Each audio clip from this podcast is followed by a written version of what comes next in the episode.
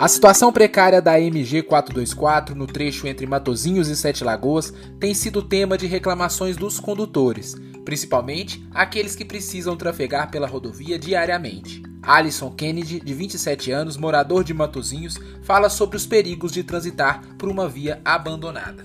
Felizmente a 424 do trevo de Confins ali, né, da, da do trevo do aeroporto pra cá, até pro Prudente de Moraes, a gente se sente abandonado, né? Tá uma vergonha. É um asfalto péssimo, né? Vários acidentes que vem acontecendo nesse trecho aí. Mas a gente fica, a gente se sente abandonado, porque dinheiro tem, né? Verba tem.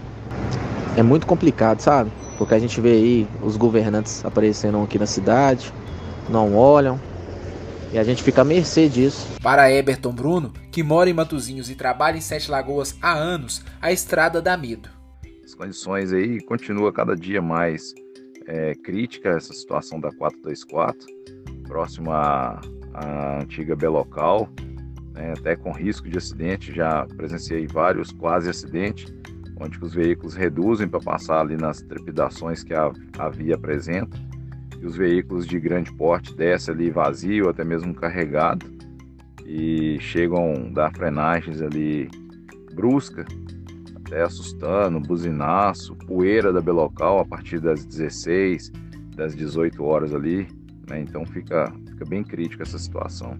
A advogada Débora Cupertino explica que o usuário que sofre dano ou prejuízo ao trafegar por uma rodovia precária terá direito à indenização por danos morais e ou materiais, dependendo do caso. A Constituição Federal assegura responsabilização estatal em casos de danos causados a terceiros então, a omissão do Estado quando falta com seu dever de manter a rodovia em bom estado de conservação sem a manutenção adequada. Nesse caso, o usuário que sofrer danos ou prejuízos ao trafegar em uma rodovia precária terá o direito à indenização por danos morais e ou materiais a depender do caso. Os tribunais superiores têm o um entendimento de que a responsabilidade estatal ela é subjetiva em razão da falta do serviço. Isso quer dizer que o usuário precisará comprovar os danos sofridos e demonstrar a omissão do Estado. Isso tudo através de fotos, testemunhas e aquilo que for necessário. Em nota enviada ao Por Dentro de Tudo, o DRMG informa que vai elaborar um projeto de recuperação do pavimento e que já se encontra em andamento um levantamento técnico.